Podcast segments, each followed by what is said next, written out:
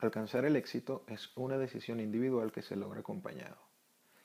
Siempre el sacrificio ha sido parte de mi camino en cuanto a lo laboral se refiere, pero llegó un momento en mi vida en el que finalmente entendí que yo estaba haciendo lo que realmente me gustaba y que el sacrificio, en lugar de ser mío, era de mi familia y particularmente de mi esposa.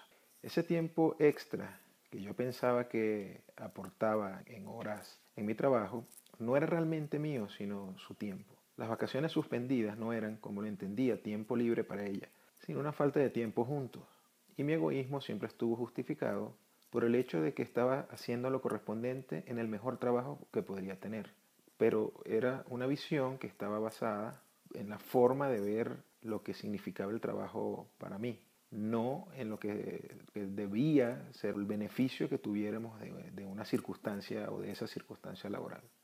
Ella siempre me decía que podía conseguir un mejor trabajo, pero obviamente yo no entendía porque no veía que él se refería no a lo laboral específicamente, sino a la situación general que podíamos vivir juntos.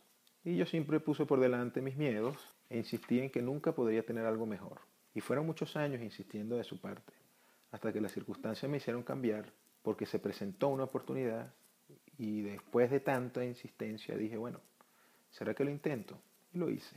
Aquel viernes recibí una llamada donde me consultaban si conocía a alguien para un trabajo que sonaba muy bien y me atreví a proponerme yo. Las cosas se dieron y realmente todo cambió.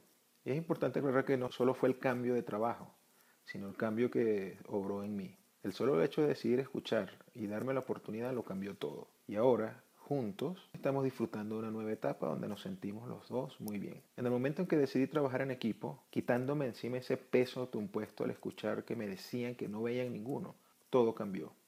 Seguimos trabajando juntos, pero sentimos que estamos en el camino. En mi caso, siempre tuve a mi lado no solo esa voz que me decía, sino la paciencia infinita que siempre ha acompañado a mi esposa.